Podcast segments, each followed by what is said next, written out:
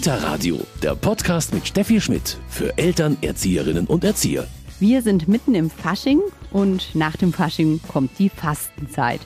Und das weiß auch schon die vierjährige Amelie. Ich habe ein Einhornkostüm und, und ein Delfinkostüm und, und heute ist Fasching und Fastenzeit kommt danach.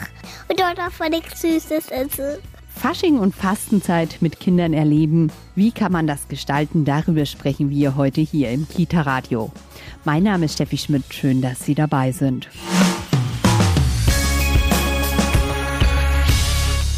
Fasching und die Fastenzeit erleben, das ist heute unser Thema im Kita-Radio. Und bei mir ist Christine Schniedermann, Autorin und Journalistin. Hallo, Frau Schniedermann. Hallo. Fasching und Fastenzeit mit Kindern erleben. Das ist so ein Thema. Fasching, klar. Ähm, Gerade so vor der Pandemie war das in jedem, jeder Kita natürlich ein ganz wichtiges Fest. Das haben viele sehr gerne gefeiert. Und Fasching und Fastenzeit, das hängt ja eng zusammen, natürlich. Ja, in der Tat. Also ähm, Fasching oder auch Karneval, wie er ja in anderen Regionen heißt, ja. hat ein, eine wahnsinnig lange Tradition und ist sehr unterschiedlich. Und es geht zurück bis weit vor Christi Geburt und die Römer hatten ähnliche Feste und so weiter. Und äh, was man so, glaube ich, insgesamt finden kann, ist so dieses nochmal, also feiern, ganz, ganz ausgelassen feiern. Ähm, früher waren häufig dann auch so die Themen, dass man auf einer Ebene sozusagen mit ähm, Höhergestellten oder so ist.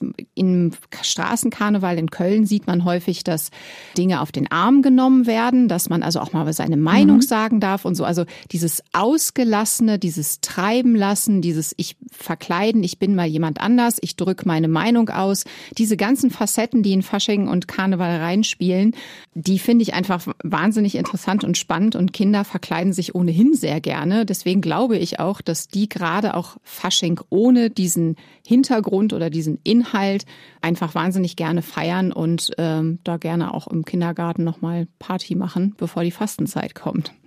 Was waren es denn bei Ihren Kindern immer so die typischen Verkleidungen oder waren sie auch teilweise erstaunt oder waren es vielleicht, also manche Kinder, Sie haben gerade gesagt, die meisten verkleiden sich gerne, aber es gibt ja auch die, die es gar nicht mögen?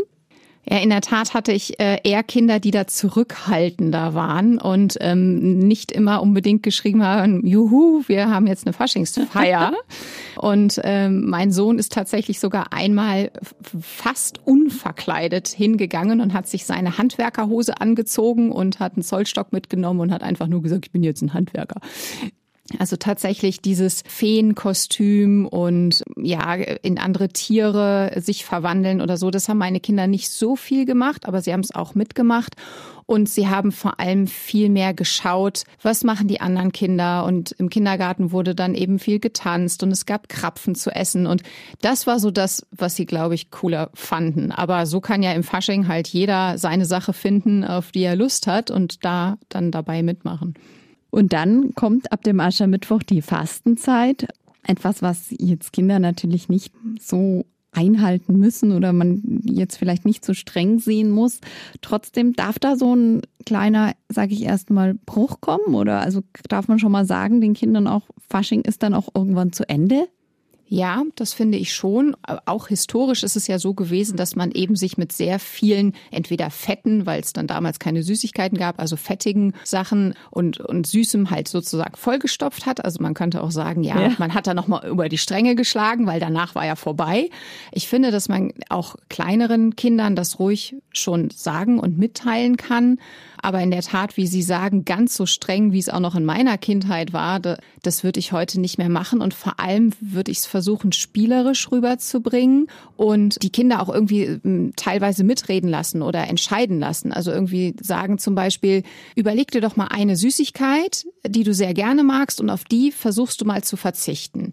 Das heißt ja dann nicht, dass man die andere Süßigkeit nicht haben darf, ja. sondern sozusagen eben gerade bei kleinen Kindern, die vier, fünf Jahre alt sind, sind, kann man nicht plötzlich sagen, sechs Wochen gibt es keine Süßigkeiten, keinen Kuchen, gar nichts. Also das finde ich echt ein bisschen zu viel.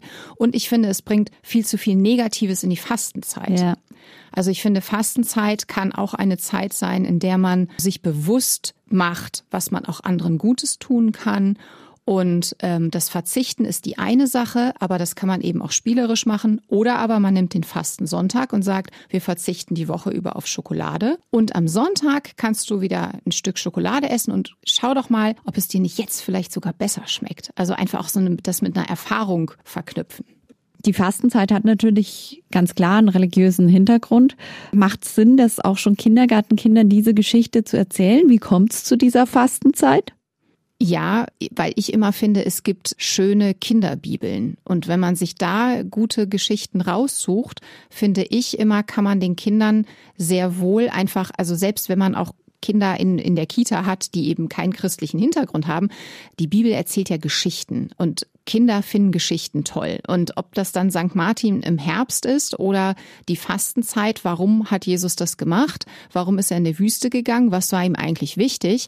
Wenn man das mit kindgerechten Texten den Kindern präsentiert, dann nehmen die das als Geschichte wahr. Und wenn sie einfach auch das nur mitnehmen, da ist doch schon viel gewonnen, würde ich sagen. Fasching und die Fastenzeit mit Kindern erleben, das ist heute unser Thema. Und bei mir ist Christine Schniedermann, Autorin und Journalistin.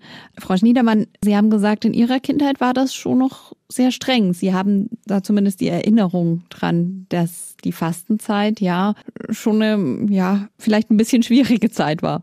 Ja, in der Tat. Also vor allem bei älteren Verwandten, wenn wir am Wochenende zu Besuch waren und dann freitags nach der Schule schon anreisten, war so Freitagabend der Klassiker bei einer Tante oder auch bei der Oma einer Freundin. Es gab dann zum Abendbrot Fisch und Käse, also keine Wurst, nichts Süßes. Ja. Ich hatte als Kind das Problem, ich mochte weder Fisch noch Käse und habe dann tatsächlich trockenes Brot gegessen, weil es auch ja. wirklich obwohl ich Gast war, nichts anderes gab. Jetzt kann man sagen, ich habe das überlebt, das ist kein Problem, aber es ist mir doch in Erinnerung geblieben.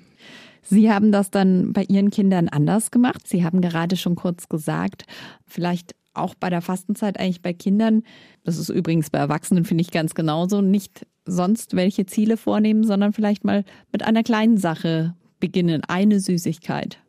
Ganz genau. Also wir haben, als äh, vor allem mein Sohn noch sehr klein war, haben wir einfach als Familie am Tisch drüber gesprochen und mein Mann und ich haben uns überlegt, worauf wollen wir in diesem Jahr in der Fastenzeit verzichten. Und bei uns sind es klassischerweise so Sachen wie einen handyfreien Samstag oder einfach insgesamt mal weniger Handy, ähm, weniger Fernsehen, irgendwie solche Sachen, weniger Autofahren, mehr zu Fuß gehen äh, und so. Und dann hat mein Sohn auch gesagt, oh, kann ich mitmachen bei dem Spiel? Und da habe ich gesagt, ja klar. Und dann habe ich ihm das halt so ein bisschen erzählt und dann habe ich ihm das mit den Süßigkeiten gesagt und da meinte er, ja, Gummibärchen ich äh, verzichte auf Gummibärchen und er liebt Gummibärchen. Und dann habe ich so erklärt, so das geht dann bis Ostern und so weiter. Und dann fing er an so nachzudenken meinte so, es ist aber ganz schön lange, dass ich keine äh, Gummibärchen essen darf. Kann ich das gegen Salzstangen tauschen? Weil die mag er nicht ganz so gerne. Da kann er so ein bisschen besser drauf verzichten. Aber ich fand's halt cool. Ich glaube, er war irgendwie vier Jahre alt, äh, dass er einfach schon gesagt hat, ich will da mal mitmachen, ich will das mal ausprobieren. Und das gibt es jetzt wirklich eine ganze Weile lang nicht. Und dann schaue ich mal, wie es mir damit geht. Also eine eigene intrinsische Motivation ist ganz wichtig. Was würden Sie aber auch sagen, was bringt es schon einem vielleicht vierjährigen Kind, das mal ausprobiert zu haben? Also grundsätzlich glaube ich, wenn man so ein bisschen auch mit den Kindern den Fokus drauf lenkt, Dinge zu genießen. Also wie das Beispiel mit Schokolade ja. gibt es dann nur noch am fasten Sonntag, kann man und dann die anderen Tage wieder nicht. Also dass man sich das wirklich mal bewusst macht, weil ich glaube einfach, dass viele in Deutschland, nicht alle, ich weiß, aber dass viele einfach wirklich genug haben. Also hm. man muss sich da gar keine Sorgen mehr machen oder Gedanken oder es gibt nur alle halbe Jahre mal einen Kuchen zum Geburtstag von Oma und von Mama und das war's. Deswegen glaube ich, den auch Kindern beizubringen, etwas ist besonders oder wir nehmen es nochmal mit anderen Sinnen wahr. Ja, also wer jeden Tag tafelweise Schokolade in sich reinstopft, nimmt ja gar nicht mehr wahr, wie, wie gut die ist, ja, oder ähm, ja. Wie, wie lecker sie schmecken kann. Bis hin dazu, dass man einfach auch bestimmten Konsum einfach mal reduzieren kann, bewusst reduzieren kann, ja, und sagt, nein, es muss jetzt nicht unbedingt ein neuer Pulli sein, vielleicht können wir auch irgendwo mal Secondhand was kaufen oder so. Also auch Kindern ein Bewusstsein für Dinge und für Sachen und für Konsum zu geben und gleichzeitig die Wahrnehmung zu schärfen, aber eben, wie gesagt, immer so ein bisschen spielerisch. Man kann sich auch jede Woche in der Fastenzeit ein Experiment vornehmen. Mhm. Also dass man sagt, in der einen Woche laufen wir ganz viel zu Fuß, ja, und fahren nicht mit dem Auto immer überall hin oder so. Und in der nächsten Woche machen wir mal ganz reduziert Süßigkeiten. Und danach in der Woche machen wir ganz reduziert Computer und Fernsehen. Also ich finde, das kann man ja auch äh, anders gestalten und muss nicht so strikt, sechs Wochen geht das gar nicht. Das ist ja auch frustrierend. Und wenn es dann mal einen, ich nenne es jetzt mal Ausrutscher gibt, Sie haben gesagt, bei Ihnen, früher war das dann heftig, wenn man da auch bei Freundinnen übernachtet hat und das dort auch so streng war. Aber wenn es jetzt heute mal einen Ausrutscher geht, weil das Kind vielleicht mal beim Freund ist oder bei der Geburtstagsfeier der besten Freundin und da gibt's jetzt die Gummibärchen, auf die man eigentlich verzichten will, ist auch nicht dramatisch. Nein, also ich finde das überhaupt nicht dramatisch. Ich finde das auch nicht dogmatisch, dass man sagt, oh, das ist jetzt aber ganz böse oder ganz schlimm von dir, dass du da die Süßigkeiten mitgenommen hast und gegessen hast. Ich finde das nicht. Also gerade bei kleinen Kindern sollte man das nicht so streng handhaben. Wie lief es denn dann bei Ihrem Sohn weiter? Also hat er die Freude daran behalten am Fasten, am Verzichten? Ja, also in der Tat hat er das durchgezogen und hat auch auf andere Sachen geachtet. Und auch meine Tochter hat dann gesagt, und die hat sich gleich mehrere Sachen vorgenommen. Ich möchte wirklich weniger Schokolade und so. Also das haben sie sich wirklich gut überlegt und sie haben es auch durchgezogen und haben sich dann auch auf Ostern gefreut, weil da gab's ja dann wieder Kuchen und Schokolade und so. Wunderbar, denn Ostern ist natürlich sozusagen das Ziel der Fastenzeit oder ja das, worauf das Ganze hinläuft.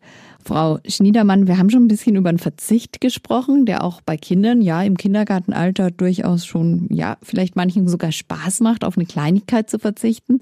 Aber es muss nicht mal unbedingt der Verzicht sein. Man kann ja auch sich überlegen, etwas Besonderes zu machen in der Fastenzeit, etwas vielleicht für andere Menschen.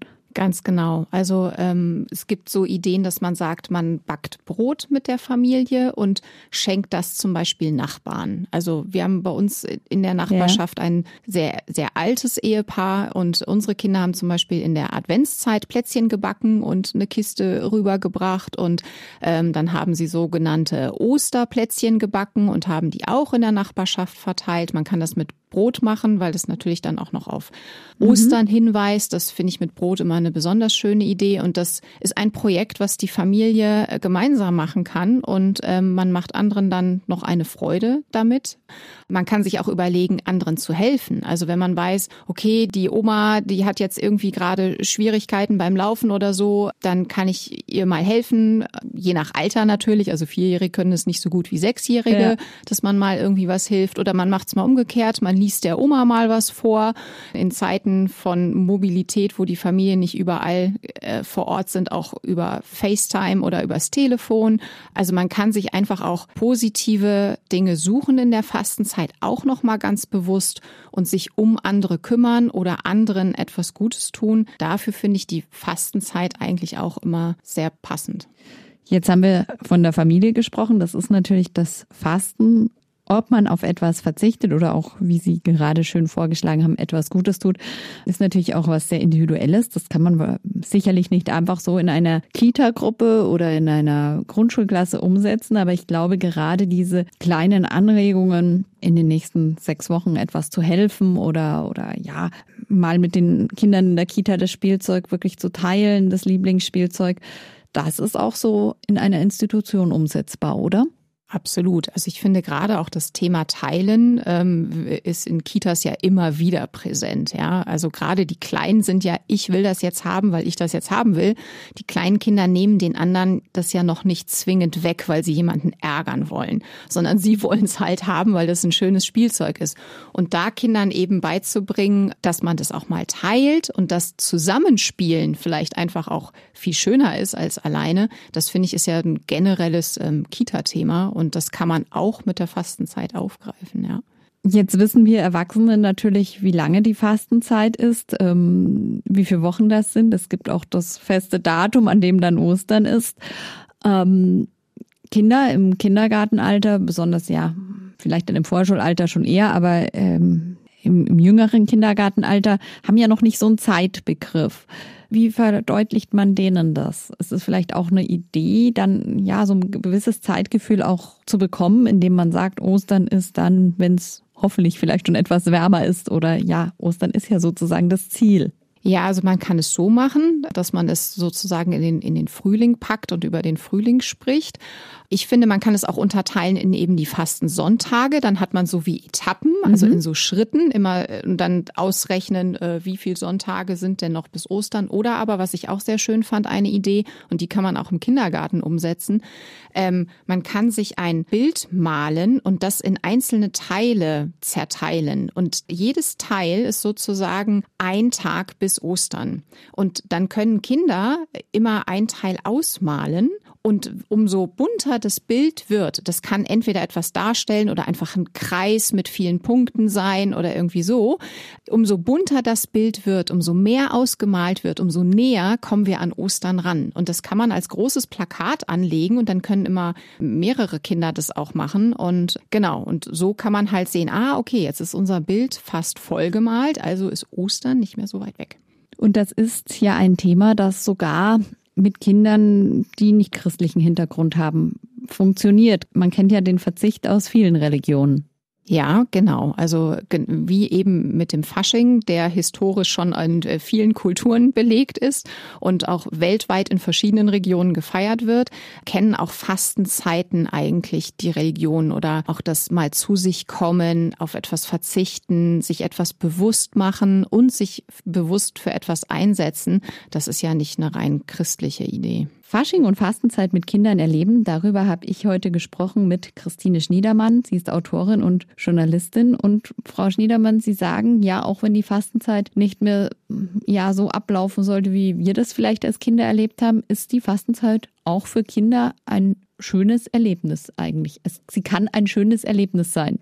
Genau, sie kann ein schönes Erlebnis sein, wenn ich nicht nur mit Verboten arbeite. Also ich denke, es ist ganz wichtig, den Kindern auch zu sagen, was machen wir hier, warum machen wir das. Das ist in meiner Kindheit oft vergessen worden, sondern es hieß einfach nur ja. sechs Wochen keine Süßigkeiten, aber warum war mir nicht so richtig klar. Und ich finde wirklich dieses Verknüpfen auch von, ähm, lass uns überlegen, was wir anderen Gutes tun können. Lass uns gucken, wie es uns geht, wenn wir mal einen fernsehfreien Tag machen. Also muss ja jede Familie selber sehen oder auch eben in der, im Kindergarten mehr teilen. Man kann über die Fastenzeit natürlich auch immer wieder Gespräche über Jesus führen. Das könnte man auch gut im Kindergarten machen. Also so ganz verschiedene Aspekte einbringen ohne Verbote finde ich eigentlich für Kinder gut. Und wir haben für Sie noch den passenden Medientipp. Kita Radio. Medientipp.